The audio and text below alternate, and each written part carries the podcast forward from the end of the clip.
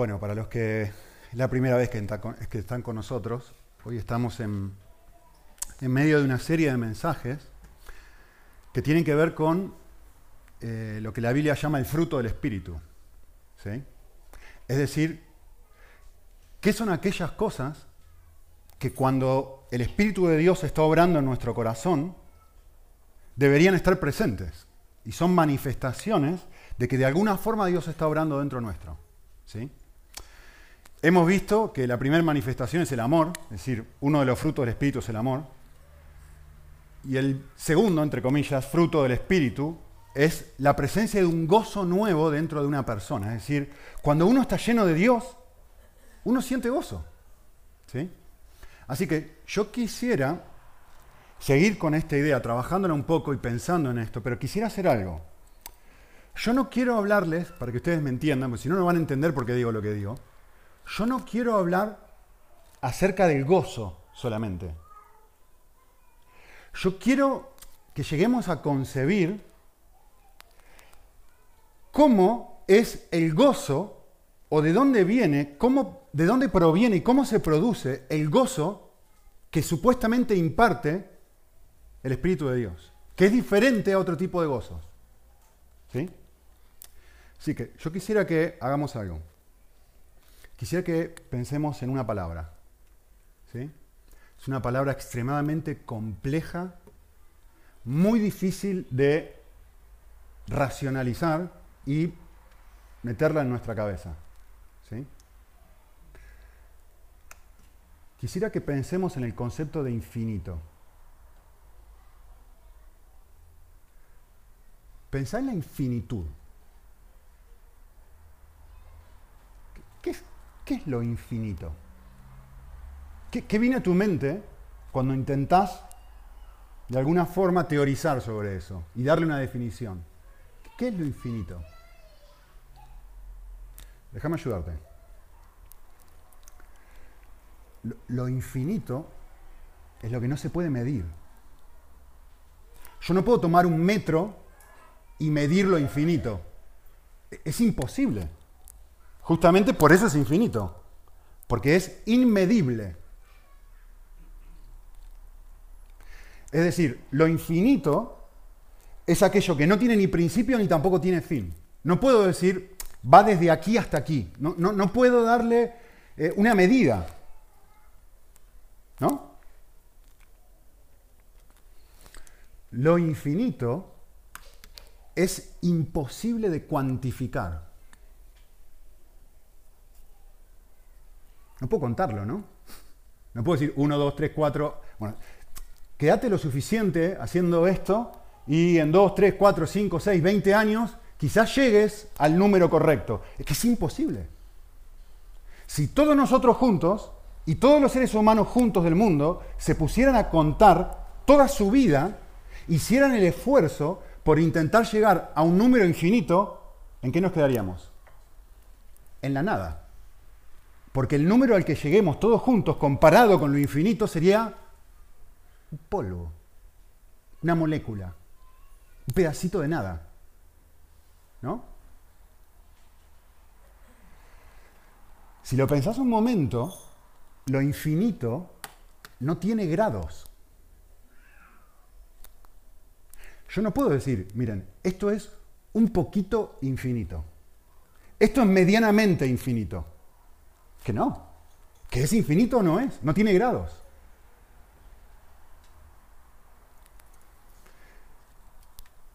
Además, lo infinito es lo que no puede ser definido, ni siquiera puede ser considerado plenamente y mucho menos descripto. Es decir, ¿cómo, piensen esto, cómo un ser finito, yo, tú, cualquiera, puede encapsular dentro de su vocabulario algo que no tiene límite. Yo no puedo, no, importa mi elocuencia, no importa mi capacidad retórica, no importa cuán inteligente seas, es imposible encapsular lo que no tiene final ni principio. Llamativo, ¿no? Vale, la última idea. Esta me encanta. La infinitud supone la ausencia absoluta de límites. Algo infinito es algo que jamás termina y que no tiene ningún tipo de límite. Piensa esto, no hay nada ni nadie que se le pueda oponer. No hay, no hay nada ni nadie que lo pueda frenar. No tiene límites. Escuchen esto. Novaciano escribió esto. Muy, muy lindo. Dice, en esta y en todas nuestras meditaciones sobre las cualidades y el contenido de Dios, pasamos más allá de nuestro poder de comprender de manera adecuada. Y la elocuencia humana tampoco puede presentar un poder comparable a su grandeza. En la contemplación y la manifestación de su majestad, toda elocuencia se queda muda. Y con razón. Todo esfuerzo mental resulta débil. ¿Por qué? Porque Dios es mayor que la misma mente. No podemos concebir su grandeza. Claro que no. Porque si pudiéramos concebir su grandeza, Él sería inferior a la mente humana que es capaz de concebir ese concepto. Él es superior a todo lenguaje. Y no hay afirmación que lo pueda expresar. En realidad, si hubiera afirmación alguna que lo pudiera expresar, él sería inferior al habla humana que podría captar y reunir dicha afirmación sobre todo cuanto es Él. Todos nuestros pensamientos, esto es fabuloso, me encanta esto. Estuve pensando como dos, tres días en esta idea. Todos nuestros pensamientos acerca de Él serán inferiores a Él. Y todas nuestras expresiones sobre Él, las expresiones más elevadas que uno pueda tener sobre Dios, serán trivialidades comparadas con Él.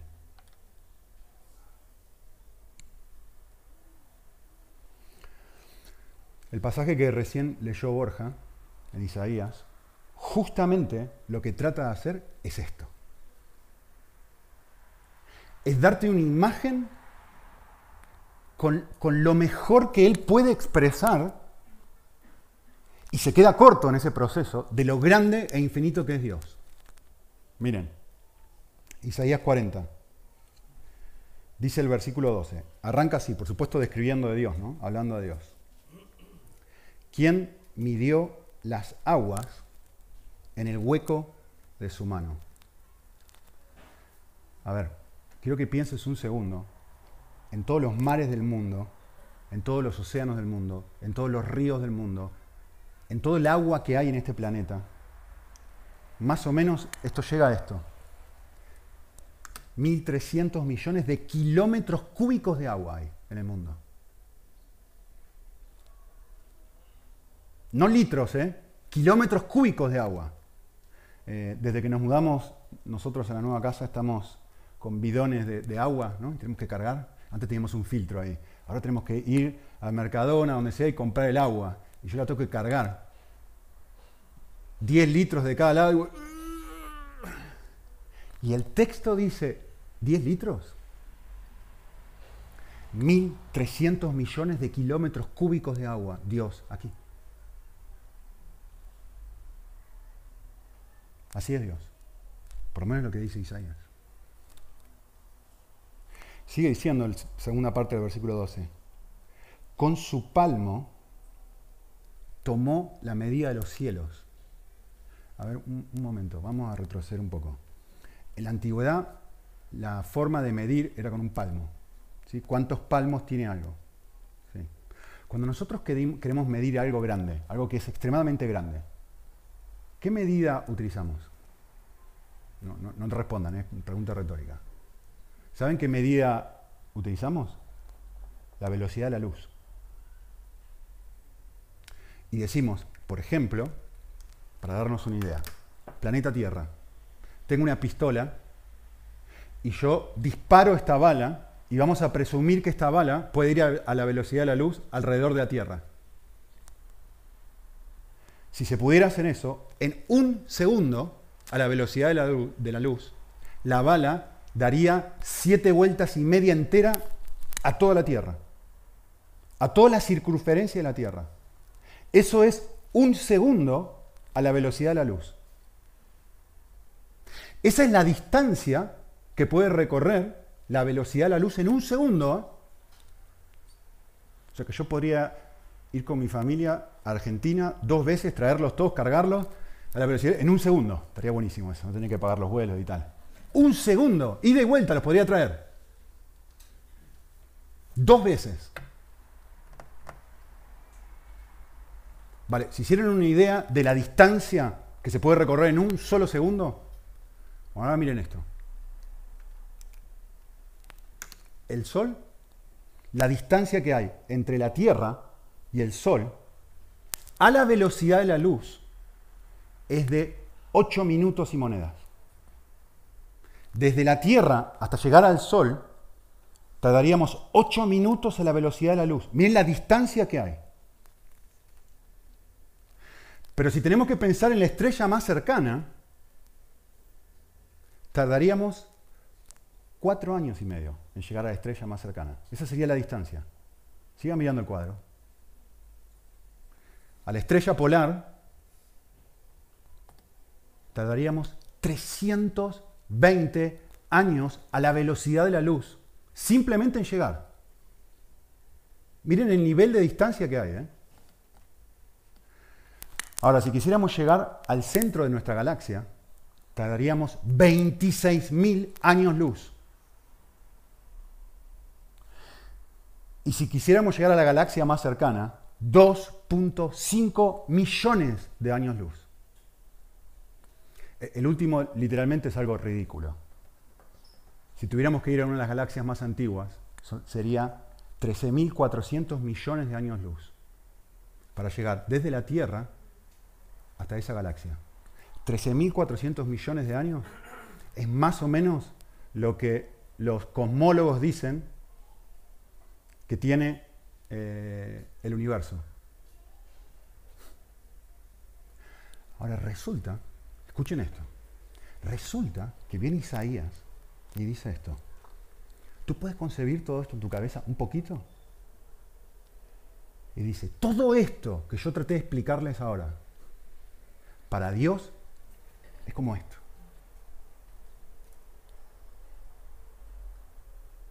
¿Qué clase de Dios tenés? ¿Cómo es tu Dios? ¿Cuán grande es tu Dios? ¿Así? Él toma la medida de los cielos y para él es esto. Por supuesto es un hipérbole, ¿no? Porque evidentemente esto a Dios, comparado con el universo, es ínfimamente pequeño Dios. Mejor dicho, el universo si lo comparamos con el Dios real. Pero Isaías está tratando de explicarme lo inexplicable lo que las palabras quedan cortas, lo que el cerebro jamás será capaz de concebir. Y me está diciendo, déjame presentarte a tu Dios. Déjame mostrarte quién es Él.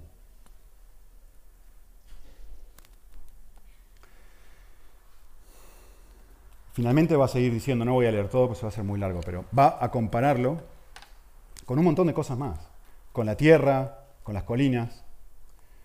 Finalmente va a llegar a compararlo con el número de gente que hay en el mundo. Dice aquí, las naciones son como una gota en un cubo. Y versículo 17 dice, todas las naciones son ante Él como nada, menos que nada e insignificantes cuando son consideradas por Él. A ver, tienen que entender el contexto de esto. Esto no está diciendo los seres humanos no tienen valor, no es lo que está diciendo. Lo que está tratando de hacer el profeta es comparar números con algo que tú más o menos te das una idea de algo y decir, mirá, eh, eh, proporcionalmente, si tú juntas a los 8 mil millones de personas que hay en el mundo y los pones todos así, es como que es una gota en un, cubo de agua cuando lo comparás con Dios. Es como una gota, es como comparar una gota con el océano mismo. O sea, así de grande es Dios. No está diciendo las naciones no tienen valor. Está diciendo, así son de pequeñas comparado con tu Dios. Pregunta, ¿es tu Dios así? ¿Es mi Dios así? Vivo como si Dios fuera así. ¿Se acuerdan lo que dijimos hace un par de semanas atrás? ¿Cómo es Dios? Dios no es igual a nada ni a nadie.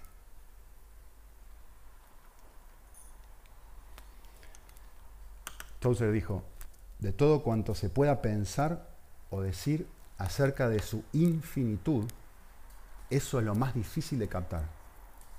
Aún tratar de concebirla parecería algo que se contradice a sí mismo, puesto que esta conceptualización exige que comprendamos algo que sabemos desde el principio que nunca podremos realizar.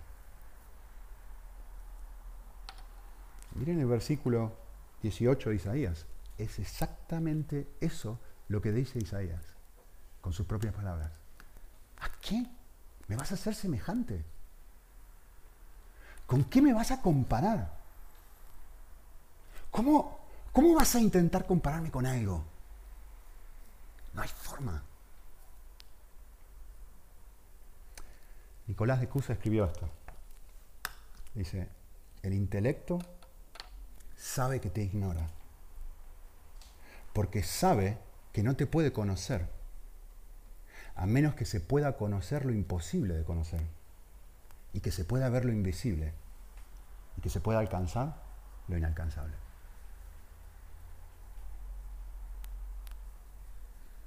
¿No? O sea, tenemos un Dios que es inconcebible,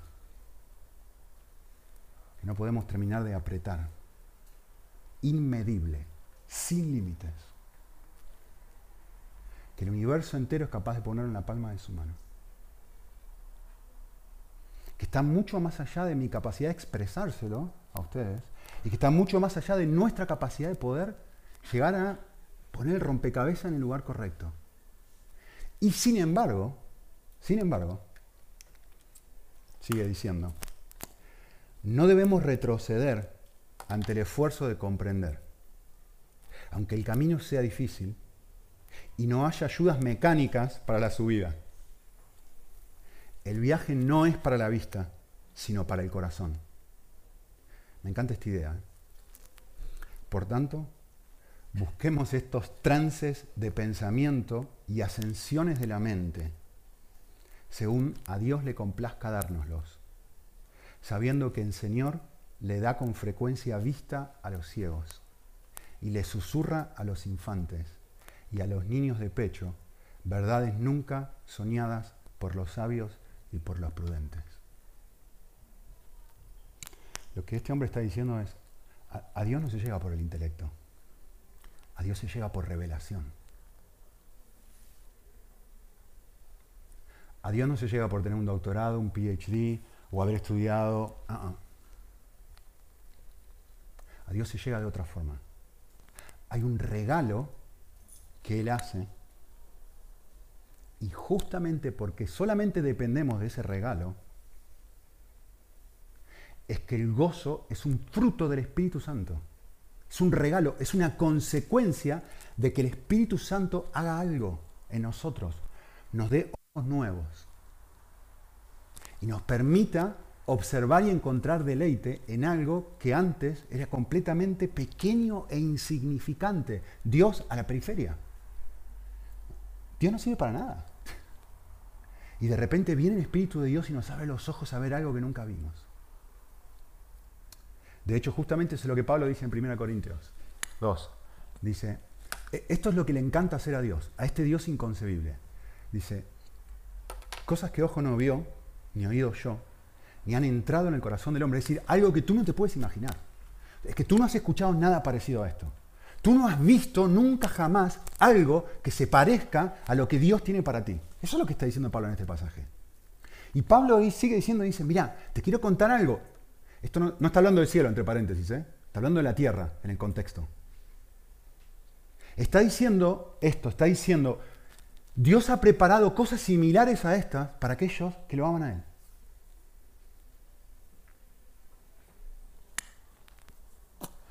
Y dice, aquí hay un problema. ¿Quién conoce a Dios?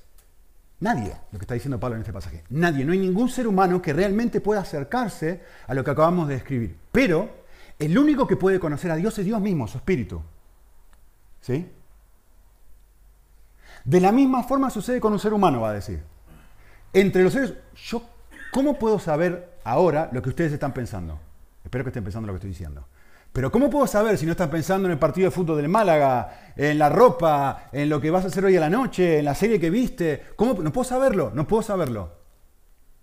Solamente tú puedes saber lo que tú estás pensando. Y la analogía que está trazando Pablo es justamente eso. Entre los hombres, ¿quién conoce los pensamientos del hombre? Sino el hombre mismo, el espíritu del hombre. Y justamente Pablo está diciendo eso sobre Dios. Es que no hay nadie que pueda saber algo sobre Dios, salvo que Dios lo dé a conocer. Y Pablo está diciendo, quiero explicarles algo. Lo que Dios ha hecho con los apóstoles es justamente eso. Nos ha dado a conocer algo respecto a Él mismo para que nosotros podamos conocer cosas que ojo no vio ni oído yo ni han entrado en el corazón del mundo y yo se las quiero contar a ustedes. Eso es lo que Pablo está diciendo aquí.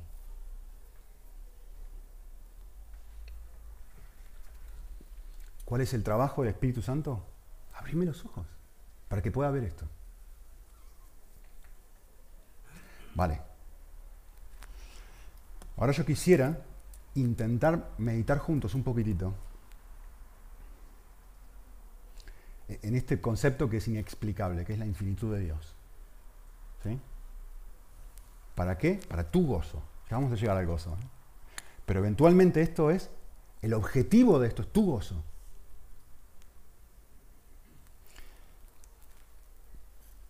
¿En qué sentido Dios es infinito?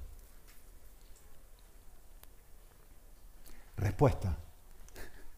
En todos los sentidos.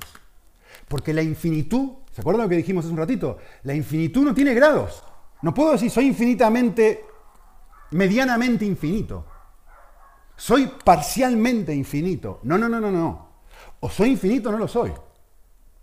O tengo límites o no tengo límites. En el momento que, bueno, mira, no, pero que no entendés, es que es poderoso, es poderoso, es poderoso, es poderoso, poderoso, poderoso, pero en algún momento tiene que tener un límite, ¿no? No, no, no, no. Acá la idea es, si no, no es infinito. Si no es finito, si no, no es todopoderoso, es altamente poderoso, no todopoderoso. Cambiemos la Biblia, ¿no?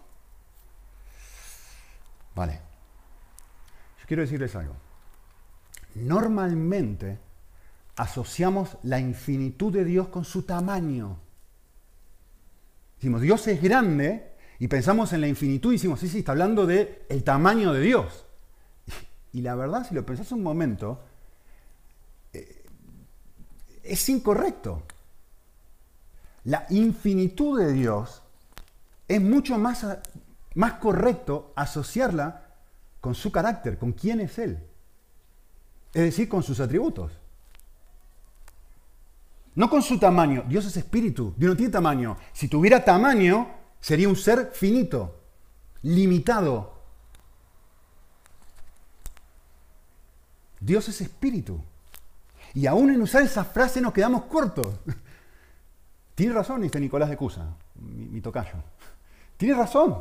Es que cuando intento concebir lo inconcebible me quedo corto. Pero tengo palabras caídas limitadas para intentar llegar de alguna manera a concebir lo inconcebible. Y en este dilema nos encontramos. Por eso Pablo constantemente habla del misterio de la fe, el misterio del Evangelio, el misterio de la encarnación. Hay tantas cosas que nos quedan cortas, pero es bellísimo. ¿Por qué piensan que Juan dijo la eternidad? ¿Se trata de qué? Juan 17.3 de conocerlo a Él. Es decir, la eternidad misma se trata de conocer a este Dios. Es decir, solo una eternidad alcanza para que tú y yo podamos llegar a decir, wow, wow, wow, wow, wow, esto es increíble, fabuloso, maravilloso. Y esta es la vida eterna, dice Juan 17.3. Que te conozcan a ti. Esta es la vida eterna. Y a Jesucristo, quien has enviado. Vale, Pensemos un segundo en su carácter y, asociemos su carácter con su infinitud. ¿sí? Su amor es infinito. medita un ratito en esto, un segundo. Pensa, no tiene barreras, no se puede frenar, no tiene grados, no tiene límites. Nadie es capaz de poder decirle hasta aquí. Si tú quieres cuantificar y ponerle, a tomar el metro e intentar decir, a ver, ¿hasta dónde va? No, no, es que no puedes. Es infinito. Por eso Pablo dice lo que dice. Pablo dice, miren esto, a veces uno se pregunta, ¿no? ¿Será capaz Dios de, perdonar a un Hitler, a un asesino serial, a alguien que haya hecho algo terrible? Y, justamente uno piensa esa clase de cosas por lo limitado y pequeñito que es nuestra capacidad de amar. Y luego viene Pablo y nos dice esto, miren, es una palabra digna de ser aceptada por todo el mundo. Todo el mundo tiene que aceptar esto. ¿Qué es lo que tienen que aceptar? Que Jesús vino al mundo a salvar pecadores. Y quiero decirles una cosa, yo soy el peor pecador que existe. Y no está siendo hiperbólico.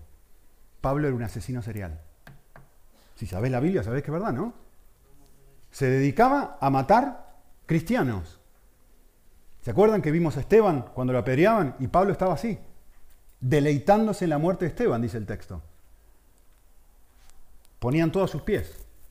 Este hombre es un asesino serial. Y el texto dice, sin embargo, quiero que entiendan por qué, le dice, en realidad está hablando Timoteo, quiero que todo el mundo entienda, todos, por qué sucedió esto. Esto sucedió por esta razón, para que en mí, como ejemplo, Jesucristo demostrara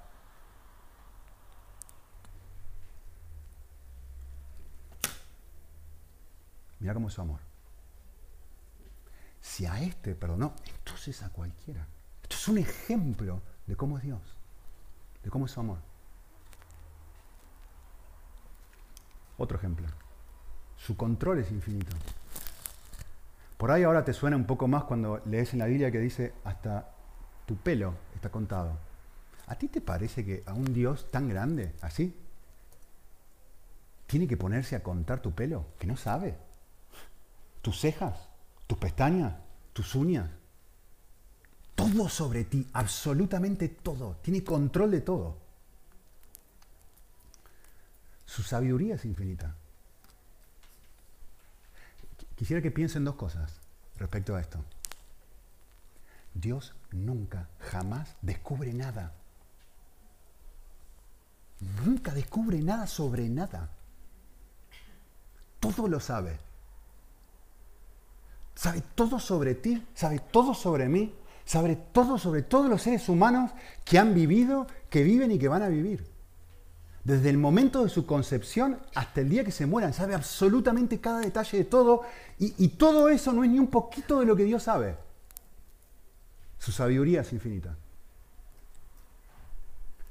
Por lo tanto, esto es valiosísimo si estás sufriendo. Esto es valiosísimo si la estás pasando mal. Esto es valiosísimo si tu vida no está haciendo lo que tú quieres en este momento.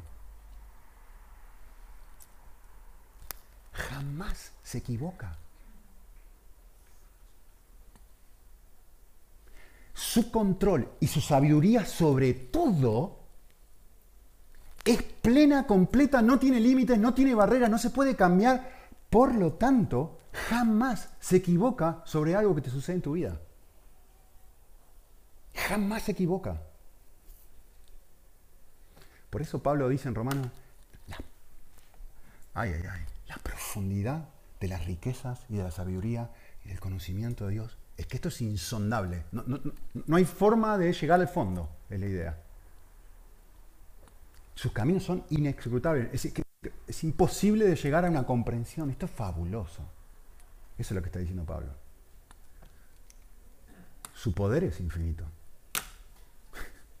El Dios que sostiene el universo entero o que puede medirlo con la palma de su mano puede hacer frenar el sol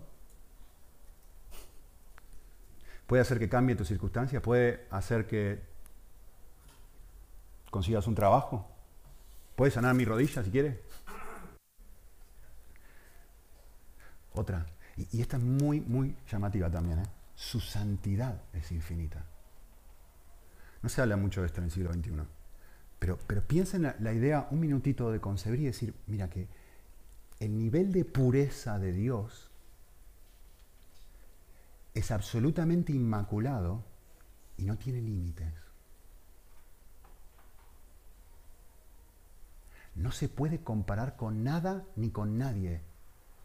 Y todo el universo entero no sería capaz de describir el nivel de pureza que hay en este ser.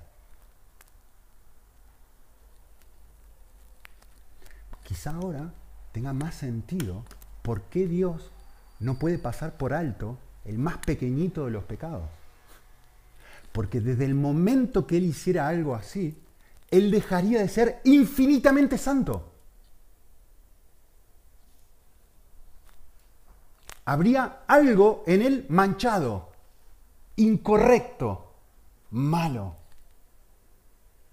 Pero como es infinitamente amor, busca una solución a este problema y manda a su Hijo a morir por nosotros. Una más, y esta me encanta. Su belleza es infinita.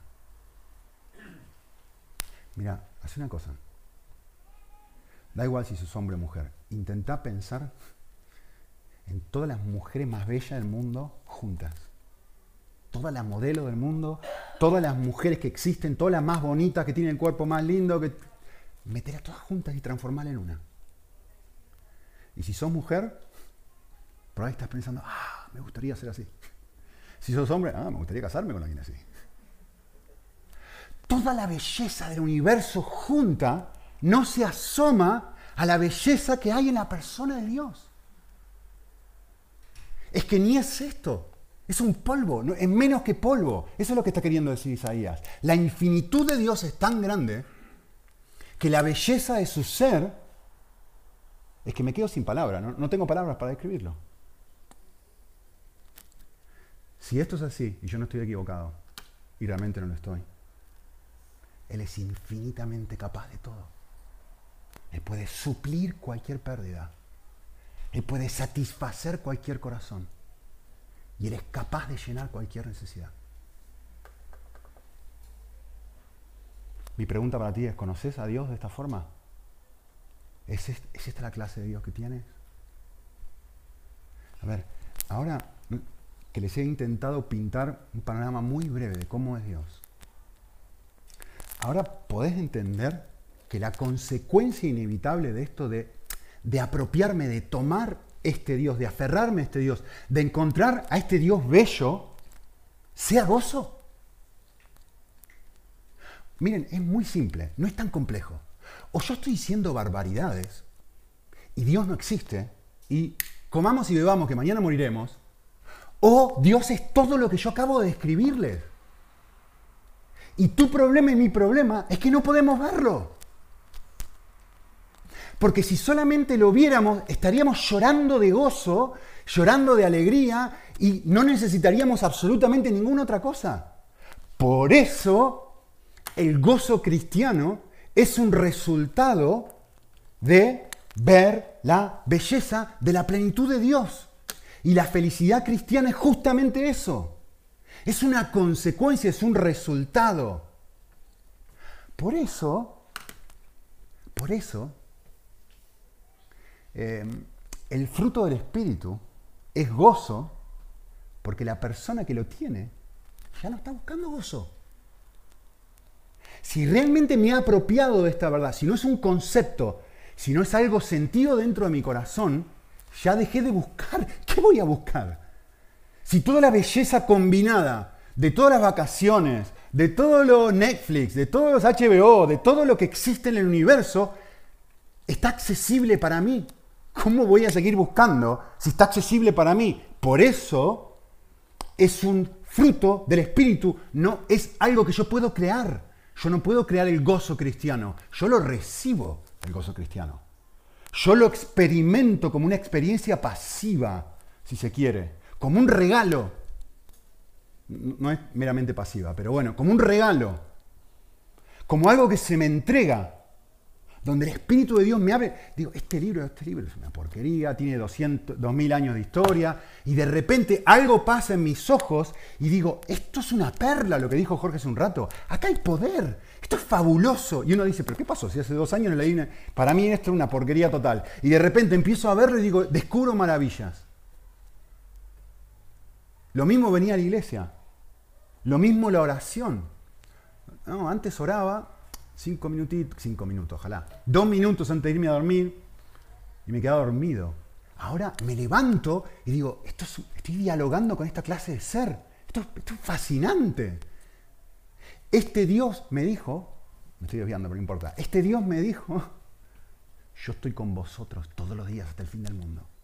Todos los santos, yo estoy contigo.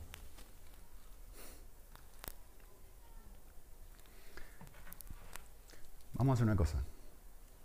Vamos a hacer el proceso inverso. ¿Qué es lo finito? Ahora pensemos al revés. ¿Qué es lo finito? Es muy simple. Es la presencia de límites. De aquí a aquí. De aquí a aquí. Mira, de aquí a aquí. Pero límites. Volvemos a preguntar, ¿en qué sentido? En todos. Porque si es finito, tiene límites. ¿En qué sentido? En todos los sentidos. No puede ser finito e infinito a la vez.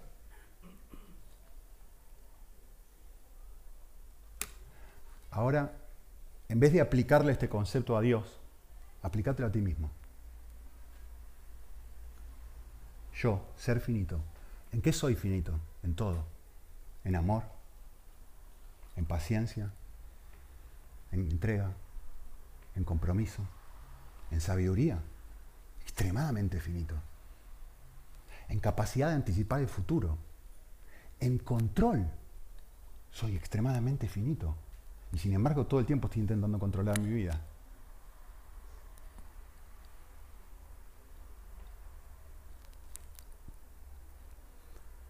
¿Vale? Ahora apliquemos este concepto a la creación, a lo creado. Pensemos en la finitud de la creación. Yo te voy a poner un listado ahí de cosas. Muy bonitas. Algunas. Elegí la que quieras.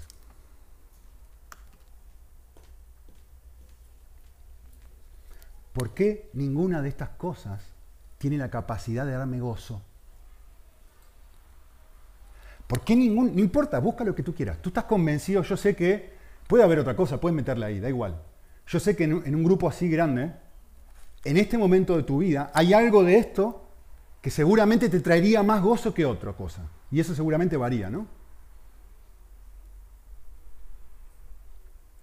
Pensad un momento, ¿por qué esto es incapaz de darte lo que tanto buscas?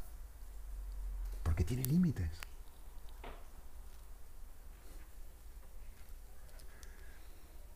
Porque fuimos creados para ser llenados por Dios. ¿Y cómo es Dios? Infinito. Entonces, cuando tú le metas a tu corazón cualquier otra cosa que no sea Dios y le pidas que haga de Dios en tu vida, te vas a quedar vacío. Y te vas a sentir insatisfecho. Lo obtengas o no lo obtengas. Y perdón, Sara, que me la tomo con Cristiano, pero es que es el tipo más exitoso del planeta. Y uno lo ve y lo observa. Es miserable.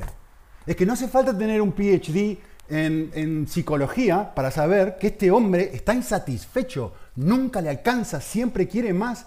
Y tiene todas las mujeres del mundo, tiene todo el dinero del mundo, tiene toda la... No sé cómo se dice esto. Guapesa. Es todo lo guapo que él quiere tiene todo lo que quiere, tiene 20.000 balones de oro y sigue miserable, sigue vacío, sigue sin estar lleno. ¿Por qué? Porque no fue creado para ser llenado con nada de eso. Y tú, no teniendo ninguna de estas cosas, si tú tienes a Dios, puedes tener como fruto de eso lo que Él no tiene, gozo. Un gozo distinto que no se puede encontrar en ningún otro lado.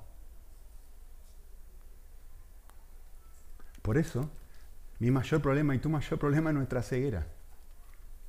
Es nuestra incapacidad de ver. Y por eso Dios, perdón, y por eso Pablo ora a Dios. Miren lo que pide. Esto te pido, Señor. Orando por cristianos. ¿eh? Te pido que la gente tenga un mejor conocimiento de ti. Esto es lo que yo necesito. Esto es lo que tú necesitas. Un mejor conocimiento de Dios. que se abran los ojos de mi corazón para poder ver la belleza de Dios.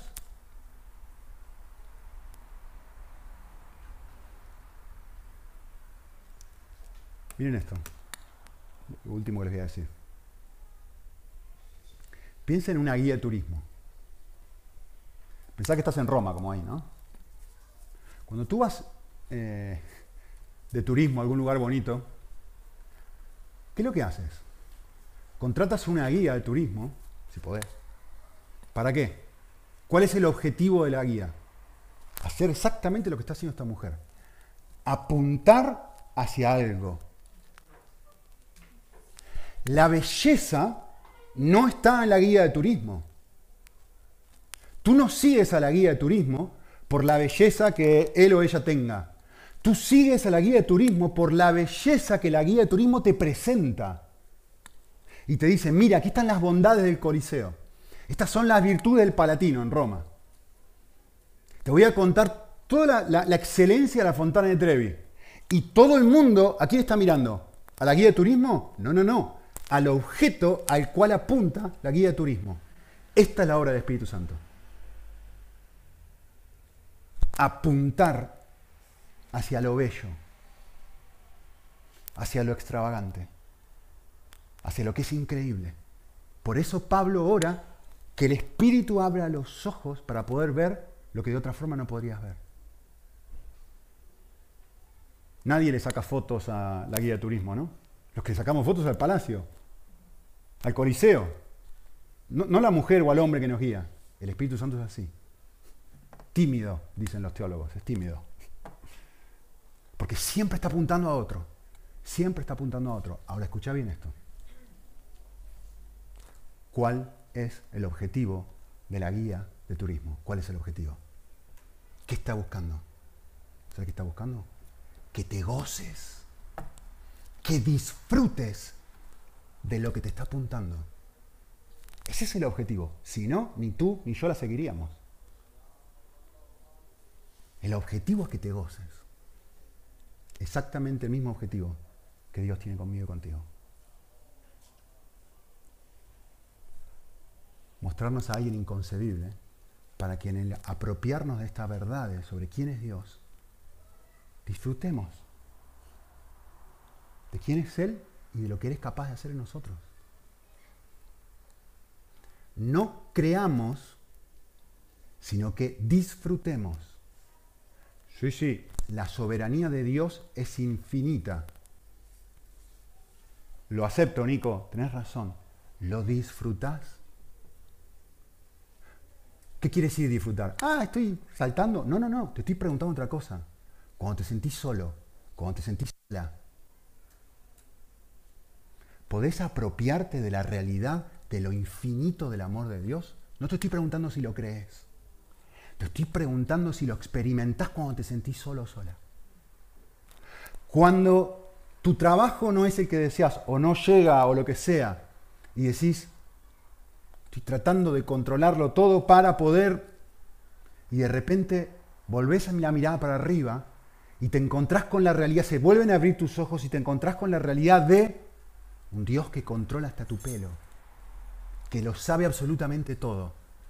No te pregunto si lo crees, te pregunto si hace una diferencia.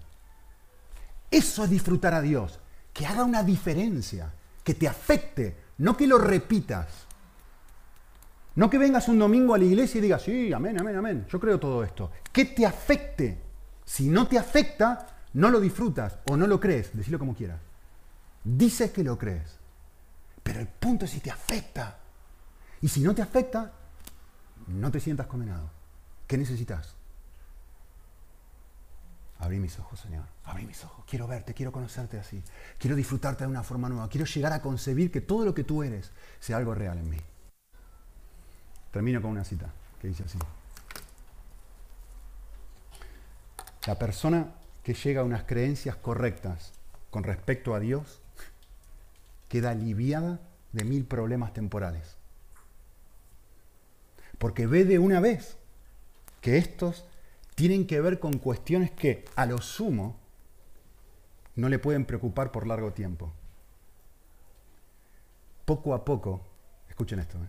poco a poco, la poderosa carga de la eternidad comienza a pesar sobre él con un peso más aplastante que todos los sufrimientos del mundo amontonados uno sobre otro. Dios es más pesado que cualquiera de tus problemas. Su belleza, su amor, todo lo que Él es, es muchísimo mayor que todo lo que tú estás buscando fuera de Él que Él quiere darte gratuitamente. Con Dios tengo todo lo que necesito. Oramos.